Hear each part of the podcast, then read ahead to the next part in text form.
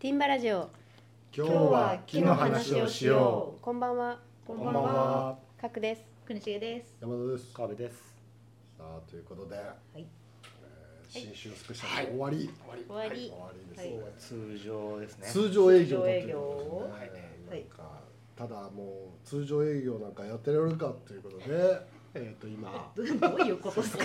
今手元に今こういうものが、ね。はいこういうものがありますね。で何かと言いますとこういうものです。ちょっとこの間の温泉バージョンの時にあのビール飲みながらやるのね。そうちょっと味を占めま味を占めましてもうとうと飲んじゃおう飲みながらの開催になってしまいました。なぜか新春スペシャルで飲まずに通常で飲むっていうね、いいですね。あれなんかこういうの？じゃあと2024もよろしく。お願いします。気分はまだ新春スペシャルで。もう2月もう2になってる月はずですけど。うん。さあということで今日はもうあの飲んでる音もすると思いますが。はい。は、はい。い。やりたいと思います。はい。はい、ということでえーっと。今日は。今日はですね、はい。今日は何かと言いますとなんかちょいちょい言ってる気がしますけどこのラジオで。品川で11月にうん。ちょっとあのイベントを。はい。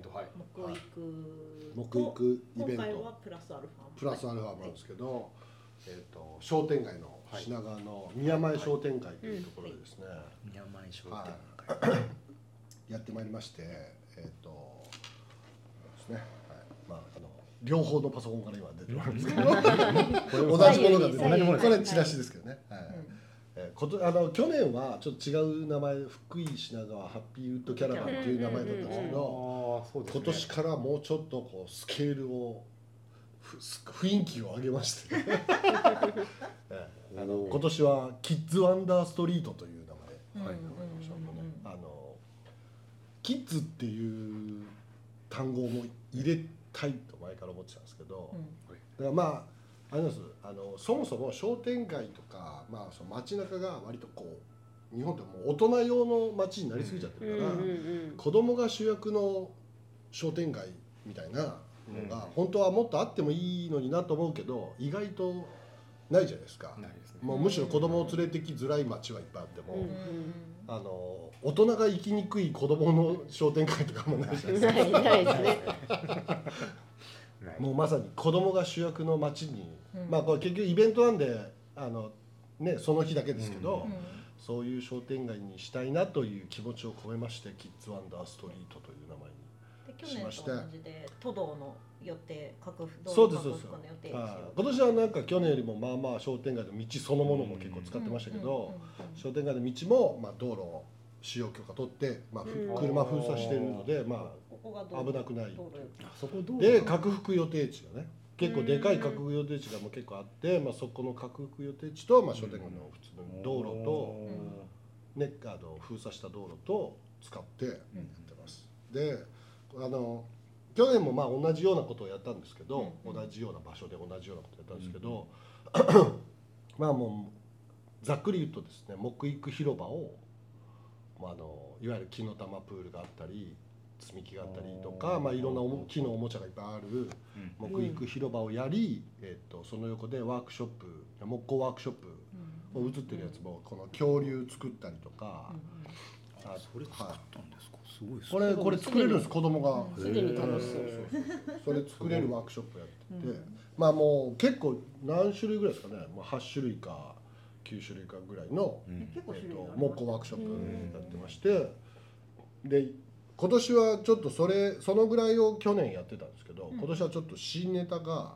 あってあその前にこっち行こうかな。でもそっち先行こうかな。うん。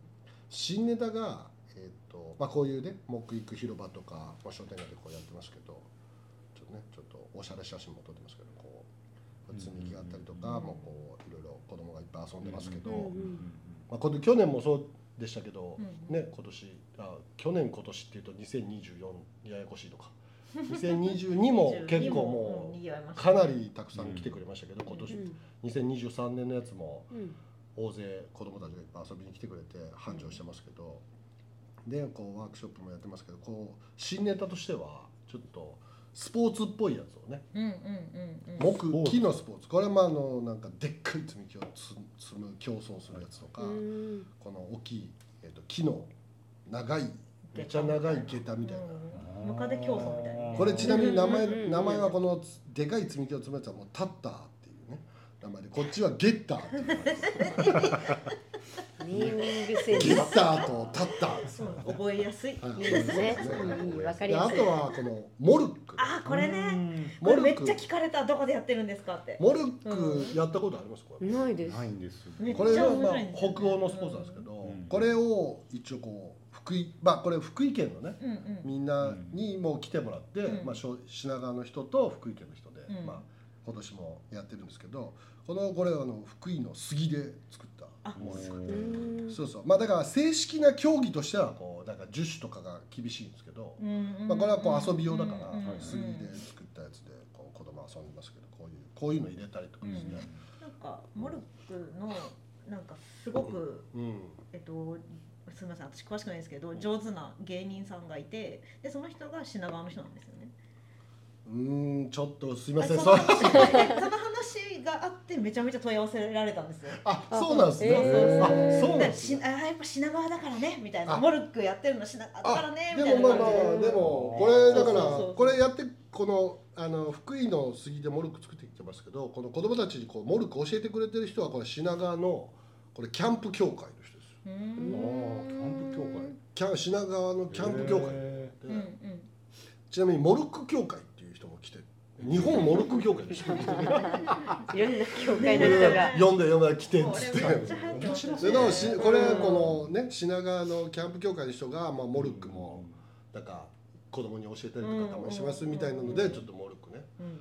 あの私たちやりますよみたいなので、ちょっとモルック子供たちと一緒にやったりとかしてくれてますけどこれやったりとかあとこれね。あ8月に作った。これこの間説明しましたっけラジオでも話しましたよね。話しました。ね話しました。話しました。シーソーあのあ森に行こうっていうやつで、そう。うん。はい。そこで作ったもあのこのね日本一危険なシーソーが置いてあるだけ。丸太置いてあるこれはもう日本一重ねて置いてあるだけ危険なこのねこうもうなんかあの最後の方夕方ぐらいこれめちゃめちゃ人気あったんですよ。やっぱね。へー。そうですこのシーソーめっちゃ人気あって、うん。まあ、他のも人気ありましたけどこれもう、まあ、行列がこうね、うんシーソーやりたい子供たちが行列なんですこれ一個しかないんですか？1個しかないです。よ1個い。やもうちょっと作ればいいんじゃないですかって思いますよね結構作るの大変失礼しましたバランス見ながら。失礼しました。作る動画見たら分かるの大変なんです二よ人がかりで一生懸命やってる作るずっとなるほど作ってました。もんなるほでもゆ、ね、朝から夕方までいろんな人のシースいろんな子供たちがこれシーソーやり続け、うん最終的にはもう崩壊しかけてました。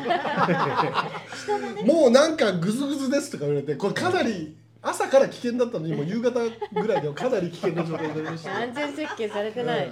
コンプライアンスのかけらもない。っていうことですよね。これちゃんとねねちょっとね。大人と一緒にじゃないとはいはい、これはもうだからもうその自己責任でとかそういうことじゃないです。周りの大人が気をつけて気をつけて。ってことですからね。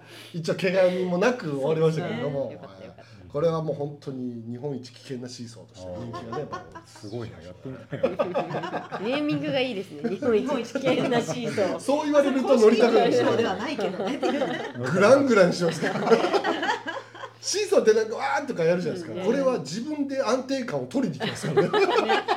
あんまりやると危ないぞっていう気持ちにさせられます。まあその方がバランス感覚使いそうですよね。しね。結局気をつけて乗った方が安全。ね、ね、まあ、こういうシーソーねこれも結構人気ですけども多分二度とこれのこのシーソーをするできることはないと思います。その子どうしたんですか？帰ってったんですか？え？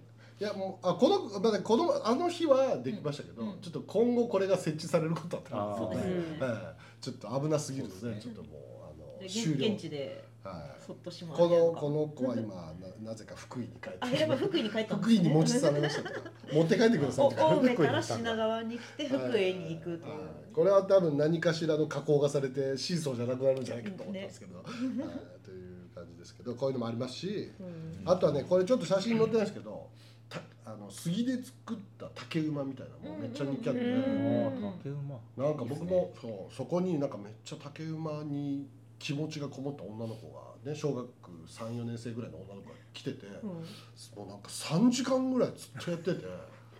で結構なんかやりすぎ。竹馬ほらやったことないみたいな多分ね、うん。乗れない子だったのに、うん。なんか乗れるまで帰らないみたいな。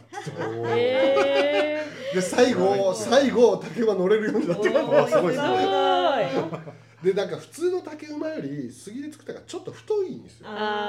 ちょっと乗りにくいんですよ。普通の竹馬より。ちょっと難易度上がってるんですよ。でもだからもうずっとやってなんかもう最後だんだん周りにいる大人たちがもうなんとかこの子に頑張れっつって。僕もここのにずっといないじゃないですか、うん。でなんかあのちょっと増したらまた帰ってきてまだその女の子やってるか。ら すげえずっとやってると。うんすごい思いましたけど、まあ、あとはここでねこう巻き割りをしたりもしてますけど。あー巻き割りね。巻き割りもしてますよね。でまああのワークショップもいろいろあって、ん結構ね、うんうん。いっぱいやってくれましたけども、まあ、その辺はなんか前もそう話した気がするのでもうちょっと同じ話になっちゃうかもしれないから、うん。あれですけど今日のまあこれねこうこういうこういい結構写真いいでしょ、うんねそうそうそう。結構ねいいいい感じのカメラマンに感じの写真をこう撮ってもらったんで、こういろいろいいワークショップがねこうみんな繰り広げられてますけど確かあとはねこのお絵描きコーナー。ね。お絵描きコーナー。といえばねあの国国重さんがねうん。今年も、えー、とただ来たいという理由だけで遊びに来てくれました。決して決して何のあの頼むから来てくれとかあのあのオファーを出しては今回はオファーありましたよこっちの、ああそうですね、んあこれも結構評判良くて、うこれ何ですん、か？道にあのカッティングシートで字を書いてるんですけど。結構これによって急にみんながあのおしゃれになったあれどうしたらいいんですかって俺結構こ34れでずっ人聞かれたの。と遊んでて。そう。なんか気づいたらちょっと写真スポットみたいな。うんでも確かにここで写真こ撮ると。の下にこれあって奥に木うんうんうん育やってる子たちが映るみたいな。のでうん。もう結構人気あってこれはちょっと次のオファー出そうかと思って。ね、しかもこれあの文字をは2箇所貼った抜け殻を貼ってるところそうだ。から全部で3箇所あってる。んですよ3ね箇所あのこれ綺麗に貼れたんで貼っとこうかなと思ってでもなんか抜け殻の方が人気ありましたよね。ねこっちの方が人気ありましたまあねだから貼ったとこが良かったのかもしれうないね。んそうそうそうすごいいいところに。そうその道路封鎖したこう橋とかになってるんですけどいや良かったですね。これも結構に評判良かったですよっていうオファーを受け、まあ後の時間はもうなんか本当はベンチのリペアの方をやりたかったんですけど なんかあの前のちょっと遅刻がね。えっとね午前中にえっと 世襲に引き渡ししてたのかな？あのそうそうそう終わったら行きますとか言物って。物件の引き渡しをしててで多分行けないと思いますけど、うん。終わったら一応行けますとか言ってて、うん。でまあ、リペアワークショップは、まあ、みあのあんまり参加できなかったですけど落書きコーナーを今年作りまして。にあの東京都がこの土地は こういうものですよっていうありがたいこうう看板を2つ立てそていて。の拡幅予定地をなんかまあすごいざっくり言うと、まあ、拡幅予定地ってまあ東京だけでももう全国にいっぱいあるんですけど、うん特に東京の拡幅予定地でがもうすごいこれ去年話しましたっけ？知らないのかな？拡幅予定地がすごいいっぱいあるんですよね、まあ本当にいっぱいあるんですよ、うん。でそこがあのまあまだ道路になるまでに、まあ、例えば長ければ2 3 0年かかるんですよ。うん。うん。拡幅予定地だから建物今度建て替える時は引いてくれっていう、うん。建て替えるまで全員が建て替えるまで道にならないんですよ、うん。ああそっかそっだからまあすぐひ、ね、建て替えとか引っ越しちゃったりしてこううん引いていく人もいればもう20年とか30年住み続ける人もいるから、引いたはいいけどもうずっと道路じゃない区間、で期間がもうすごい長いんですよでそれがすごいいっぱいあって、しかもそのところの敷地をなんかもう拡幅予定地を使っちゃいけないみたいなそうそうそう。うまあその行政が作ったあ意味のないルールがあってうん。基本的には全部変なフェンスが立ってるんですよ。うん。入れないように。うん。ーまあ、そこでなんか変なことするの嫌だみたいなことでしょうけども、うん。絶対にフェンスが立てなくてもいいのにフェンス立ててるんですよ、うん。もう多分全部立ってますよね。ね全部立ってまでたまたまこれその2022年の時にここの同じ拡幅予定地でうん。たまたま拡幅したての場所でフェンス立てる前の場所があってそこ使ってもいいよみたいになって使ったんですよ、だからそこの評判があまりにも良くてそう使った場所だはフェンス立てないってことだったんですよ。うん。ででもねすぐ隣はフェンス立ってましたよね。ねなん全部立てなきゃいけない。そうそういう謎なことは謎なね。そのその次に克服したところにはフェンス立ってます本当に。何の学習能力もない。であとなんかやっぱりそのただ何もせし何もしないっていうのがねやっぱりちょっとみんみんななんかちょっと苦手じゃないですか、うん。ついついなんか変なデザインをしてただの空き地にしとくのがベストだって僕何度も言ったのにあの一番邪魔な場所にあの余計な看板あり立がたい看板が 2, 2枚立ってまして。こういうの言うのもなんですけど その看板があると全員が興ざめするような看板だったんです。で、まあ、別に絶対悪じゃないかもしれないけどまこんなところにこんなの置かなくてはもうちょっと別の場所でいいじゃんっていうやつをバンとねこのままだとみんなやる気がそがれちゃうとかね楽しくなくなっちゃうんでで、えっと落書きコーナーにしそう結構あー なるほどボードを立てて。で子供たちが商店街にあったらいいものみたいなのをみんなで落書きするみたいまなあ、もうあんま関係なくなってるんですけど。途中からね。でもなんか意外とすごい人気コンテンツでずっとなんか書いてくれて。ずーっと誰か書いてるよね。ででこれ最初1枚貼ってるじゃないですか、うん。上に何枚ありました？あれもうなんかいやめっちゃ貼りました。だから書き切るとまた新しい模造紙貼られるからまあ、また書くじゃないですか。うん。で最初は商店街にあったらいいものみたいなのをみんな書いてたのに途中からもう全然書けただの落書きまあ予想通りですけどね。でなんかこの辺こう通り道だったんでちょっと寄ってくみたいな感じでちょっと書いてくって言うとみんな「書いてくえいいの?」みたいな。ね。え道でね。道で落書きして帰る。い。いんですよ。で中になんか小3くらいの男の子がちょっとやばい子がいて、うん。ここの子。うんうん。このサイズの子があめっちゃレベルだ。めっちゃレベルだ。すごい。クオリティ高い。この立体感すすごい。ですねそう。相当恐竜好きでもういつも書いてるって言ってたんだけどクオリティの高いこれでもただの恐竜好きじゃこれだけ立体的な恐竜描けないですか小学生じゃ。なんかもっとペタってなりそうなもんね。すごいすごいすごい。たまにめちゃうまいやつが混じってくるっていうね。でこのうまいのに触発されてなんかどうしても書き込みたくてなんかキュウリのお化けみたいな。のがいっぱい周りにキュウリって言ってたこれ。なぜキュウリだ。キュウリらしいですただねちょっとおじさんには分からない謎の人気キャラクターとかもいたんですそうそうそう みんなこれ描くなそうみたいな。みんなこれ書いてるけどなんだろうこれ何か聞くんだけどいまいち教えてくれない。そんなポケモンとかそういうのではない。やつねポなんかケモンで桜で書いてたんだそうそうそうそういうのねまあというのそう落書きコーナーですら人気コンテンツになるっていう。もうなんだったらもう商店街で何やったらいいか分かんない人ただ落書き版出せばいいだけなんじゃないかって思うぐらいね。ね子供ホイホイになりますよね。そうそう、もうでも本当でもみんな楽しそうだね、うん。だから好きに書いていいよってなかなか言ってもらえないそう家だそうですよとね。これでも本当これずっとこのぐらいいましたよねもうね。そうずっといて。ずすごいすごいーっと落書きしたいけど、ちょっと軽くみんなが書いてるから書くスペースないぐらいの感じだった、ね。でもこれで味しめてちょっと家の壁紙とか大丈夫かなっていうぐらいみんなすごいテンション高くなってましたねうん。ちょっとね心配ですよね。僕らのせいで家の各品川区の家の壁があの落書きされる可能性がありましたよね。大丈夫大丈夫。私やりましたから子供の時。小 小学1年生ぐらいの時に普通に実家のリビングでゴジラ描いてうわでゴジラが火吹くって言って一周。あー怖いすげえやられそうですね。あの買い物から帰ってきた母親が手目が点になってました突如出現したリビングのゴジラ。やばいですね。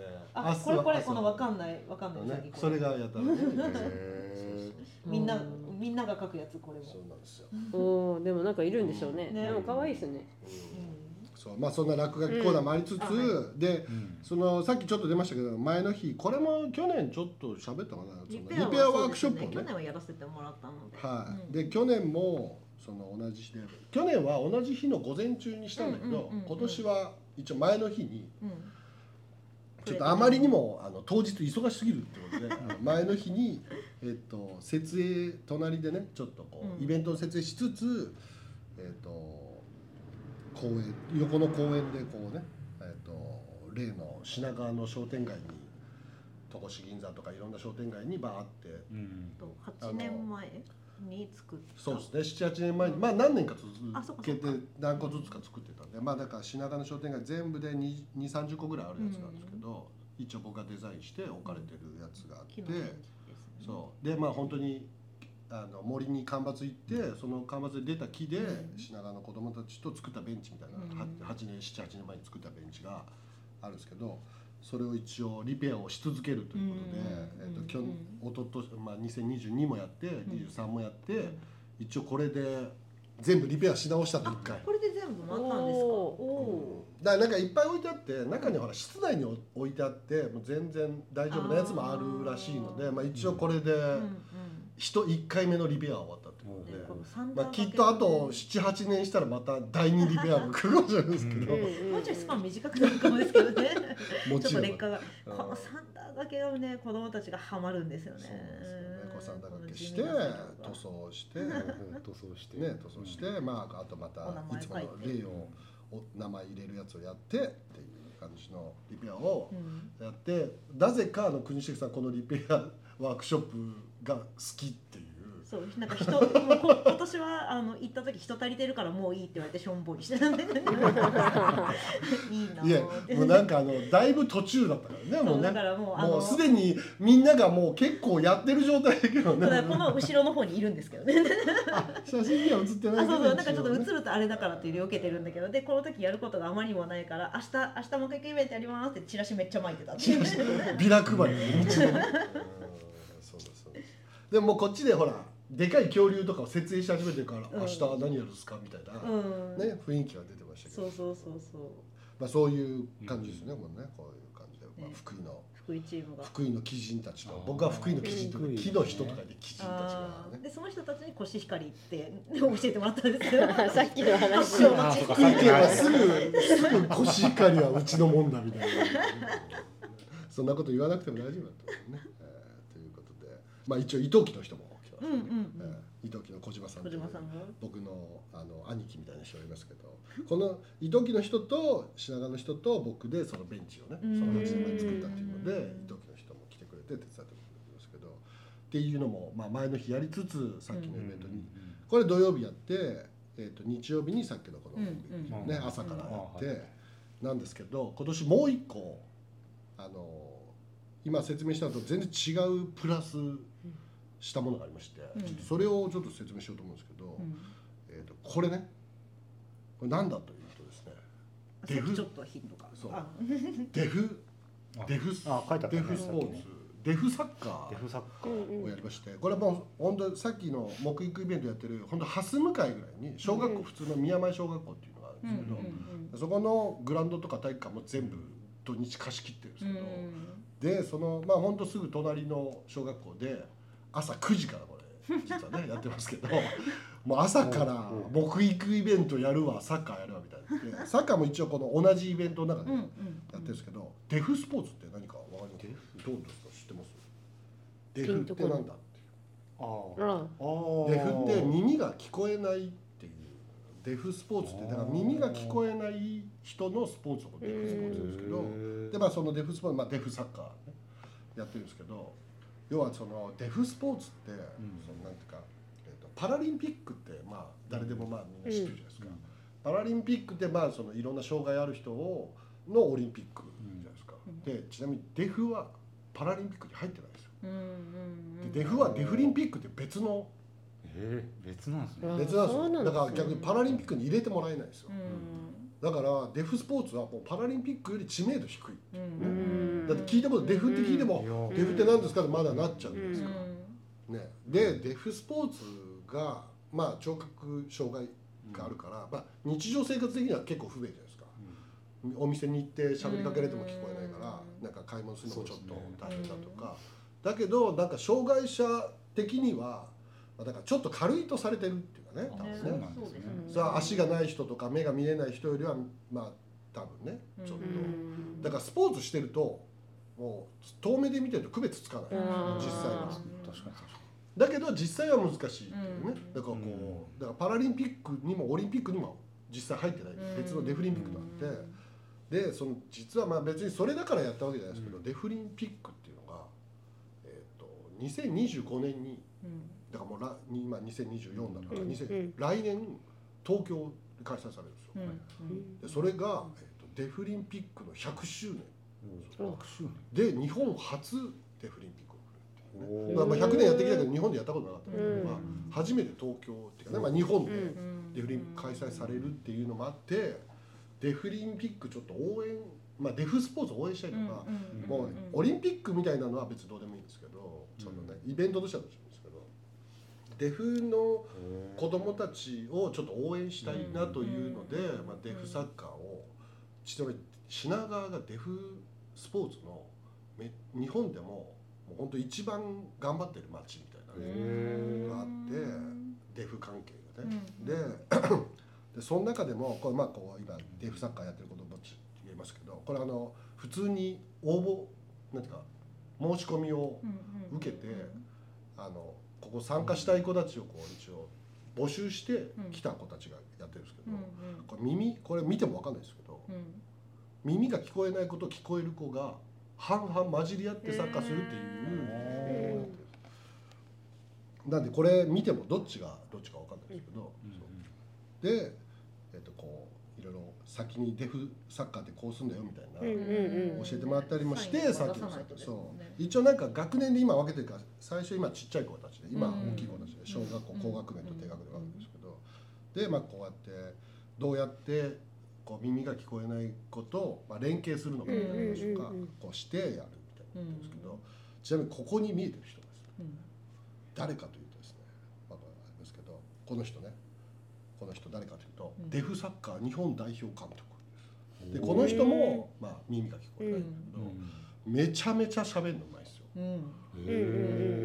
そう。もうだ一応ここのこのイベントの時は手話の人が、このこの人手話の人ですけど、いますけど手話の人3人ぐらいいるんですけどで手話の人いますよってなってるんですけど僕その事前の打ち合わせする時に、もう当然手話の人いなくてただの僕のこの独身術だけでめ、この難しい話をペラペラ喋るっていう、ね、すごかったです。すごい喋るのうまいんですけど、まあ、デフサッカー日本代表監督なんですけど、このイベントの2週間前に、まさかのデフサッカーワールドカップ準優勝をしてるんですよ。えー、世界 すごい。すごい。っていうね、代表監督ですけど、もう今ちょっと友達みたいになってますけど と,、えー、とさっきの品川の宮前商店街の、まさに商店街のど真ん中で、えー、と道に、ね、あのみんな座ったり寝そべったりして、えー、とトークイベントやるっていうね、道完全に封鎖してましたもんね。ね後ろに木のでかい恐竜がいますけどこれでね。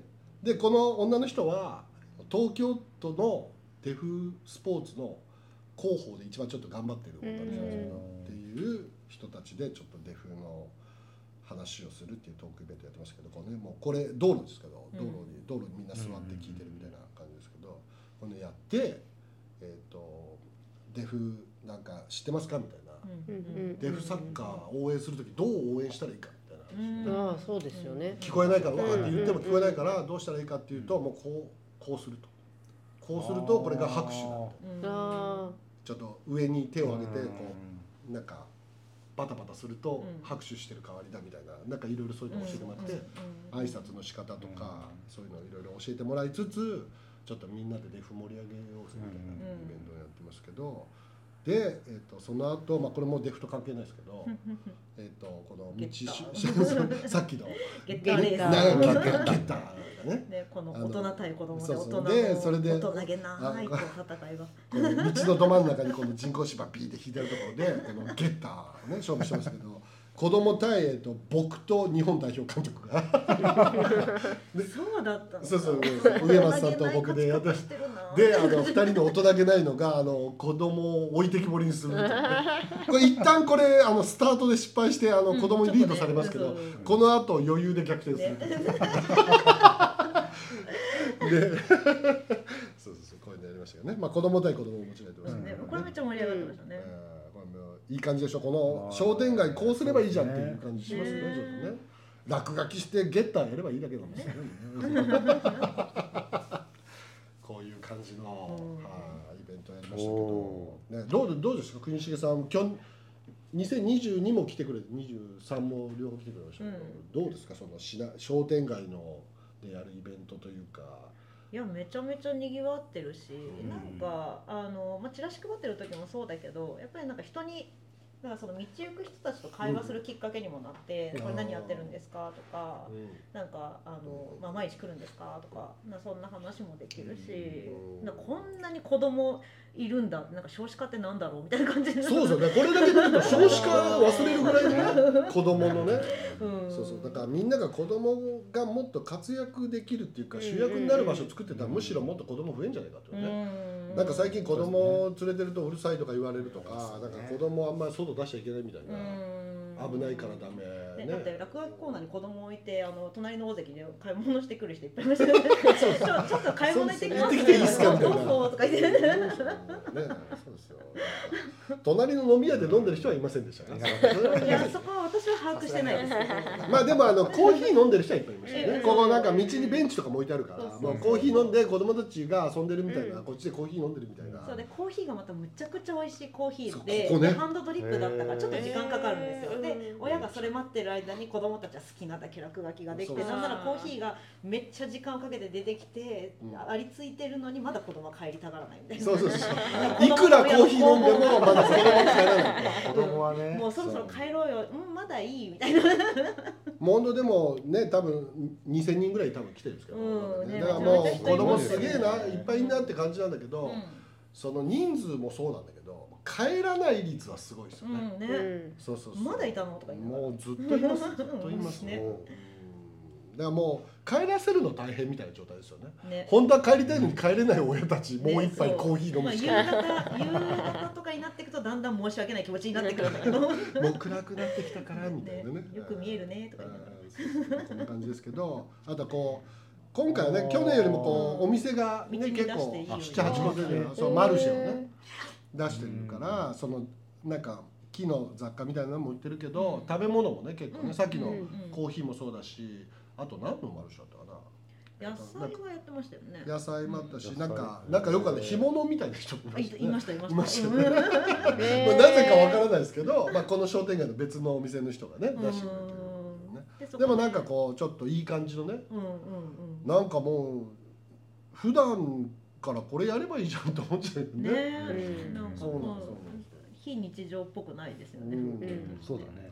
うん。さっきの木育クロもちょっとだけね建物軽いやつ作っといたら別にね常設にしようと思ったらできちゃうね。うん5年とか10年やればいいじゃんとか思いますよね。でもうマルシェ出せばうん。ねうん。道路使用許可毎週取っとけばうん全然このねうん。子供遊ばせやすいいい感じの街になるんじゃないかっていう感じですうん。本当だね。で8月の動画もずっとエンドレスで流してくれててあそうですね。店番の人は相当なんていうか洗脳されたんじゃないかと思うん音楽ずっとレピートするからね2曲にしといてよかったみたいな。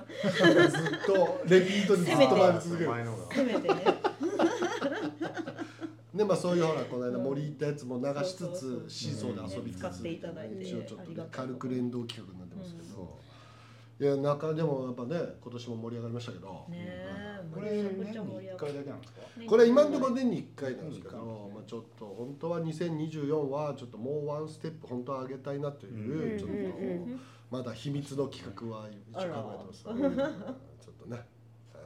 ずっやっぱねずっと同じ感じになりすぎるとちょっとダメだから、うん。ちょっとステップをねうんうん。次のステップ。やると次のステッあでもこの時期にやるっていうのもなんか大事というかアイコン的に大事であこれ去年もやってたやつよねみたいな感じの話があると嬉しくてあそうなんです。多分来年もやるんでよろしくお願いします。でもこれも去年も来ましたみたいな人結構いましたうんうんよ、うん。でなんか参加してる子供がいて参加してる人以外のその街行く人たちもあの、なんかその気にかけていてでこういうのいいわよねみたいな街の雰囲気作り出してるんうで。ん。でもなんかこの本当にこの近所の人がうん。なんか最初にやった時になんかマイク使っていいですかって言ったらちょっとどうしいみたいな感じだったのに、うん。もうさっきのデフのトークイベントとかもうん。街中で適当にマイクでわーと言ってても、もうだいもういいですみたいな。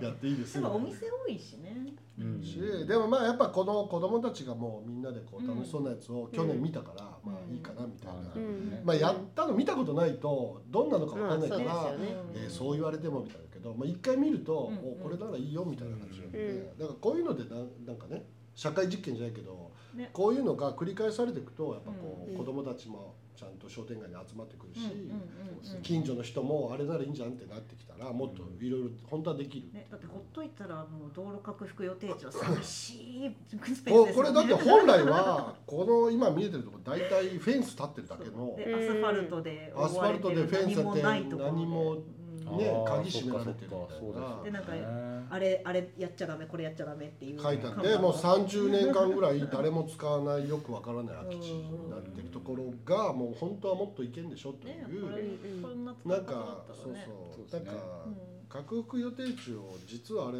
東京中の核福予定地を全部集めたら、とんでもない資産になりますよ。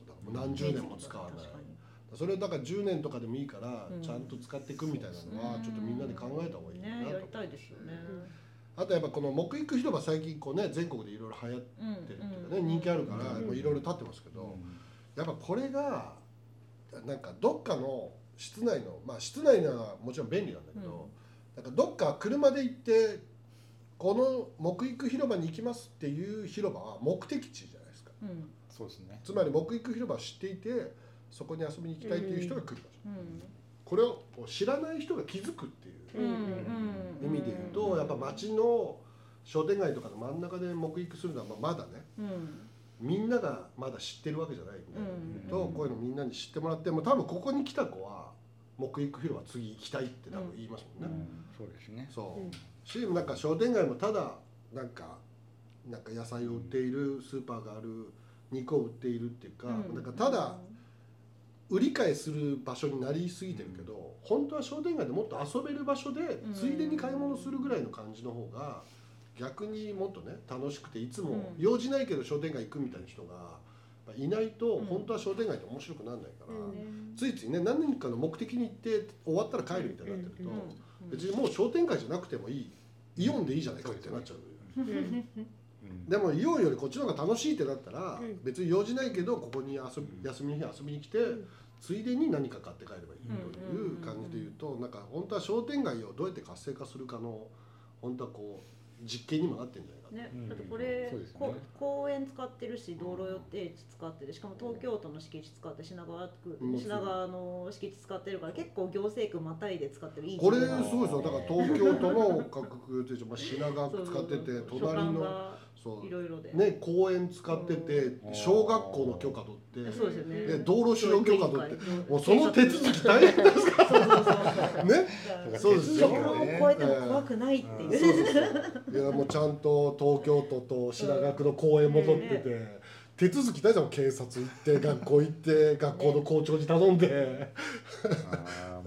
ね。商店街の会長に説明して。ね、そこまでやった甲斐がありますよねこれ。ね、うん、でもやればやれば最低このぐらいはできるっていうね。別にこれそんなに難しいことやってるわけじゃないから、一個一個取ったら大したことないですよね。さっきの落書きがどうとか、ゲッターで競争してるだけのね一個一個ないですよ。それをだから商店街で福井の人たちと品川の人たちみんなでこれやると、なんかちょっと街変えれそうな気がするなっていうそうですね。これは第一段階ですけどね街を変えるね、これいいなと思って本当に街を変えに行けば、本当は街に変わっていくんじゃないかっていう予感を感じるという意味では、なんかやっぱやる意味あるなと、まあ、ただねお祭り的にその日面白ければいいっていうだけじゃなくてそうですねなんかこうヒントあるんじゃないかってみんなが思ってくれれば、いやいや本当ありますよね、まあ、これは非日常の風景作りですけど、日常的にもねもうちょい、まあ、これでもやると大変だけど。このボリューム的にでもこれ例えば商店街の中に点在してればいいじゃないですか、このお店にはちっちゃいこれがあってみたいな。点在しててそれをこうだんだん歩いてったら全部これができるようになってれば、別に全然できる気がするしますからね。ね。うん、そうですね。これこういうのいいからやろうぜってみんなが言う思えば、うん、まあ別にそんな実現できないとは思わないですよね。ちょっとずつでも増やしてそうなんですよ。僕だから本当はまあ今これ聞いてる人で偶然聞いて、おいいなと思う人がいたら僕は本当にマジで子供が絶対的主役の商店街1個日本に作りたいんですよ。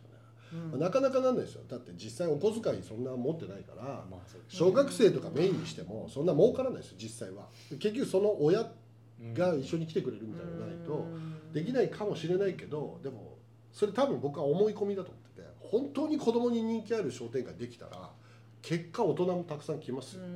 行ってみたいみたいになるし子供がそんなに嬉しいんだったら楽しい街になっていくみたいなんていうとだからついついなんか短期的なっていうかその場でお金を儲けなきゃと思いすぎてその場所を楽しくするの忘れちゃってるから、うん、みんなが行ってみたいみたいな場所をちゃんと作ったらいいと、日本中の商店街を子供主役にしなきゃいけないとは思わないですけど、でも東京に何個かそういう商店街があって、小学校の親子連れはみんなそこに来るみたいな商店街作ればいいのに、そういうところがあるとそこで子育てしたくなるから人は結局帰ってくる、結局だからそこの近くに引っ越したくなるかもしれないし、ね、という意味ではそうそれをもうぜひ作りたいと思って今商店街どうしたらいいか困っている方がいれば 僕にいやもうティンバラジオに連絡していただければ。米子の商店街とあの岐阜の柳瀬商店街なかなかいい感じだと思います。ポテンシャルが高いまあ東京と言わずね日本全国どこでも行きますんで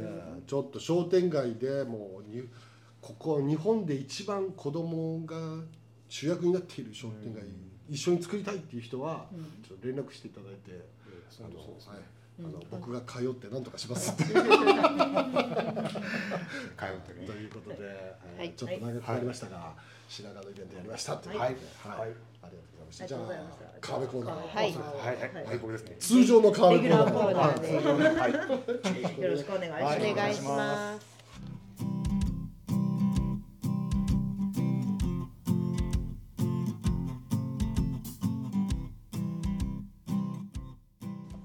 川辺明信と寄り道をしよう。さあはいさあ通常営業です通常営業か。今日はどこですか？あ今日、もうなんか前段の僕とカールさんのグダグダしたやつを振ってますまああのスペシャルがね続いてますね。いや今日本編長いちょっと長いからね。あなるほど。そこまで気を使って言うのにあの理由も説明しちゃうっていうね。何ですか？今日はどこですか？中洲。おお中洲。ね。中洲中洲行ったらやっぱり中洲ねいっぱい美味しい店いっぱいあるじゃないですか、中洲というかまあ逆になんかいっぱいありすぎて難しいですよね。そうですよね、僕ちょっと屋台苦手なんですよ。え思う何回か行ったことあるんですけど好きそうなのに。好きなんですけど、またまたまた余計なこと言っちゃうんでちょっとあんまり。大丈夫大丈夫そんな誰も聞いてないから大丈夫です何です今めちゃくちゃ並ぶんですよあ屋台に確かにあとちょっとあれですよね僕最近中空いてないけどなんかこの間行ってきた人によるともうなんか外国人率がすごいみたいです観光客がいっぱい来ちゃうからもうそのね混んでるって入りたい屋台に入れないみたいなまあそれが影響してかどうかわかんないですけどちょっとあれっていうところも見えてきちゃうんですよね。雑になってくるというか。あ、いろんなものが、あ、まあでもね、ちょっといろんなもいろんなそのこと多分ちゃんとしてやってるんでしょうけど、うん。っていうのが出ていやでもね難しいけどやっぱ観光客増えると。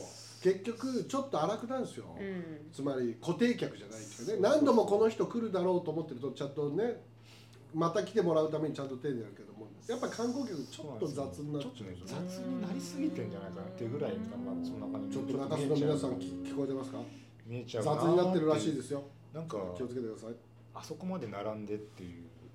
まあそそんなに並びたくないです屋台にね。確かに。確かに。ちょっとぐらいちょっとぐらいですよ。10分ぐらい待ちますけど、ちょっとあのあまりに行列並んでたらもう屋台はね。まあうるさいとこもあるじゃないですか。ルールとか嫌になっちゃうまあ言ってたけども。言ってたけども、まあ、まあでも僕も行列並んでたらもいかないと思いますね、意外と高いじゃないですか。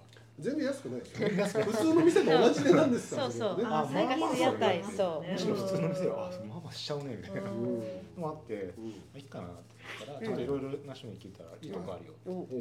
中洲なんですけどちょっとそう。いう。屋台から外れてポツンってしてるとこあるんですよめっちゃポツンとしてるんですけど中洲そんなポツンとしてるとこありますかしてますね。暗いこれ本当に中洲ですかこれ。暗い暗いですね。なんか街灯がポ中洲っていうかまあ駅は中須川端とかちょっとあるんですけど、まああのエリアですよね。まあでもちょっと外れただいぶ外れてます。まあそうですよね。こんな暗いはずない。天神の駅から歩こうと思ったら20分近く歩く遠いですね。でもいいのいいのはい。でもこれ月を知ってますでなんかでもお客さんずっといるんですよ。へえ知る人ぞ知る。でなんか聞いたらここ知ってたらまあまあだよって言われて。おお、まあ、何がまあまあ。まあまあって何？あそこああそこ行ったんだっていう感じのだよっていうなるほどね。地元の人が2だという店みたいな、で何がいいかってこれ、うん、何屋なんですかその？めちゃくちゃメニューすごいんですよ。どうですか多いってこと？メニューメニューの数が多いし、まあ、あの店主がめちゃめちゃこういい、いい感じの人で、でなんでしょうねあのいい感じの人っていうのかな。なんだろう。なんですか？心地がいいというか。心地がいい接客が心地がいい。ああ、素敵な。やっぱでも飲食って大事ですもんね。そのね人柄ここ締めのうどんが美味しいっていうまあ僕食べなかったんですけど。まあ まあでも中洲でうどん食うのはまあある種の通ですからねやっぱね。そうそう。うどんもね。これ僕これすごく。これ何ですか？チーズチーズ。これ。でもまあ熱狂して唐揚げ？唐揚げとか出てくる鶏天とかそういう感じですね。これ魚肉ソーセージの天ぷらなんですよ。ええー、絶対当てられないですよ。いや、しかさんわかんない。たこ焼きっぽいもの。これなんか甘辛甘辛唐揚げのマヨネーズがけ締め甘辛のタレがかかってその上にマヨネーズがかかってるんですよ。ジャンキーなんですけど。味付けは僕の想像通りでもでもなんだろう。ちょっと上品。え、嘘だ。天ぷらなんですよこれ。ああなるほど。そう。いうことでも上品ではないんじゃないちょっとちょっと。ね。あのごぼうとおたごぼうと牛肉を卵で閉じたスープあの、これがこれにうどんが入るらしいんですよあ美味しそう。それのうどん抜きのもの、あなるほど。これがめちゃめちゃ美味しいう。まそうごぼう。美味しいんだよいい出汁出てそうだし。めちゃくちゃこの程よい出汁が出ててもうこれいいですね。これなんかちょっと二軒目とかに食いたい感じですよねちょっとね。二軒目二軒目最高です。二軒目僕ねどっかに月吉出してたんですけど 全然準備してない。ごめんなさいね。全然違う店ばっかり。そうそうそう。あのちょっと月吉ちょっと出していいですか？お願いします。一瞬で出ると思うんでちょっと待ってくださいね。じゃあ繋いどきますか？いや大丈夫大丈夫。すぐすぐ出ますよ。中洲は行きますか？普段。普段っていうかちょいちょい行ったことありますか？九州人が割とその物価高騰に怒ってるので最近はあんまり行かないです。なんじゃそれ。いやなんかあの。でもつい最近なんですよ半年ぐらい。いやいやそんなことないなもう。割ともっと前から物価上昇してきてる。メニューの数がこんだけあるんですよ。壁一面メニューですね。びっしりあるし、こういうとこにもこうあったりとか。ええ、あれとは別に？情報が情報量情報量がすごく多いんです。ごめんちょっと全体のメニューを把握する前に時間かかりそう。で通わなきゃいけないです。注文しづらい。これは一回じゃちょっと無理だ。なんかサザン好き。が好きっぽくてなんかライブ行った話ずっとサザンがかかって いいな サザンならいいですけど。あと結構一人で来てる人も多いし。なんかこう落ち着けるこれ何どのぐらいの広さの店なんですか？席数少ないそんなに多くないですよ。そんなに多くないですよ。そんなに多くないですけどえ二十二十人ぐらい？20人入れるかな。そんぐらい入れないかもしれない。15とかね。そうですカウンタープラスこれもこの字カウンターい？や L じゃないですか。これ L ですね。あ L, L 字カウンタープラスちょっとって何か？そうですね。何食べてもそつなく美味しい。これいいですね。それすごい。いやこんなにメニュー数あるのにそれすごいですね。すごいですね。あのこれでも大体あのうまくできない人こんなにメニュー数増やせないんですよね逆にね。やっぱそれぞれ全部こう簡単にできるものも多いんですよだからパッと出てくるし。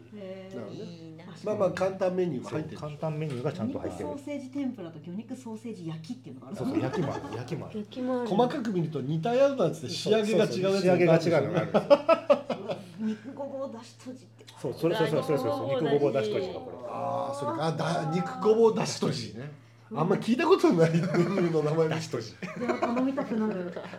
いやこれはでもなんかある意味ある意味これ近くにうちの事務所の近くとかだったら制覇したくなりますよね。いやわかりますよし今日も端から端から行くかみたいな。行っちゃいますここもある変えてましてちゃんと予約もできるんで。へえ予約できるんですか？でも正直これこういうタイプの店にこのティンバラジオの後行きたいタイプの店ですよねちょっとね。コーナー取りたいですよね。コーナーで4 人。カウンターの角の L 字のコーナーをね。22の角屋台の中心地って屋台とかって混むんだったらもうこっち来ちゃった方がいいかいや全然いいですね。全然いいの。本当に。シーンとしてるエリアなんで正直 屋台より絶対こっちの方がうまいですよ。いやもう落ち着屋台ってもうなんか雰囲気8割味2割みたいなとこそれちょっと言い過ぎな気もしますけど。まあまあ美味しいとこもありますいやいやでもほら本当に狙っていったらあれですけど知らずに適当に屋台入ったらかそんな当たり率高くないですよ。まああの別にまずいとは言わないけどまあ普通かなみたいなあと新宿とどこの店も混んじゃってるんで、うん、そうですね。で若い人多いからワイワイワイワイしてるんですけどここ全然そんなことない。いや結構屋台うるさいですよ、まあ、ここ静か。あとはなんかちょっと中洲バレちゃった感ありますもんね。ああみんなが気づいちゃった外国人とかにバレちゃったから外国人外国人いないから全然ちょっと株なんか観光客まあ日本人の観光客も観光客っぽくなっちゃってるからなんかあの築地もバレちゃったみたいなのあるじゃないですか。観光客がばっかりになるとやっぱちょっと面白くなくなっちゃうんですよね築地の時もなんか築地もほぼ観光客みたいになった時にやっぱね1キロぐらい離れるといい店なんですよね。元築地みたいなっていうか。っていうかね。やっぱあの分かってる人しか来ないみたいな店じゃないとやっぱ本当のうまい店はないっていう。ここはねもう僕やっぱ観光客っぽい感じなんです。僕だけが。あなるほどね、まあ、あと地元の人ですね。まあ仕事でちょこっと来てるサラリーマンがいるかなっていうぐらい。確かにここに。でもやっぱりね地元の人だけで混んでる店っていうのが結局一番うまいんですよ,、観光客なんかなんかね分からずに来てるわけだから、ここの地元の人はもう何度来てもうまいからまた来てる。確実にうまいわけですうまいですねごまかしキャラですなんかちょっとうまいことを SNS バズったとかで客来ないのよね確かに、ね、やっぱその常常連客がやって埋まってる店がやっぱ一番うまいここも常に混んでるらしいんで、まあとりあえず予約はした方が。した方がたまたまフラッと行ったらあれさんでなんかそれさっきも言ってたさっきもなんかちょっといいのみたいな。一人二人ですか？これ一人。あ一人か。やっぱ一人はちょっと入りやすい。まあでもあれなんですよね。カウンターで一人はギリギリねあのこっちとこっちの間に一個だけ余ってたりしますからとダメって言われる可能性なんです。ね。二人だと入れないけど一人なら入れるっていうカウンターの店結構あるからねカウンターで予約ができるっていうのもなかなかですよね。そうそう。ありがたい。一応テーブル席も奥にあそうなんですか。まあちょっとだけある。今日一食べたいです。その今日の収録一食べたい。その魚肉ソーセージのちょっと待って今日の収録はでもすごいですよ。結構名店がいっぱい出ましたけど。すごいの来たけどこういうのに意外とそそられる。自分が紹介したやつよりも ね、食べたことないね。食べたことある。そうそうそう。なんかなんかでもこの店はほら何食べたいっていうよりも本当近所に置いてこないですね。そうですね。なんかもういっそ僕事務所の近くじゃなくて家の近くに欲しいですよね。そうですね。家から徒歩5分ぐらいに欲しいああ幸せだな。こういうお店あったら。ね。近くにあったらなんか駅と家の間ぐらいに欲しいです。欲しいああいいですね。だったらわがままになって。歩いて帰る時にやっぱり今日もいっぱいだこの辺にみたいな。いっぱいだけ行くかなみたいなやつね。楽しい。ね、行きたいですよね。行きたいですね。いいな。何でしたっけ、お店の名前何でしたっけ？月吉。月吉さん。いいっすね。これもうぜひ、うちの家の近所に。出てほしいね、欲しいお店というまさかのチェーン展開？チェーン展開したらダメになるんでしょうね。そうだね。ダメダメ。月吉ですね。中洲でも今度行きた行ったらもうこう行きたい行きたいなんかね中洲どこ行っていいかわかんない時ありますよね。なんかねあのちょうどいいですよね。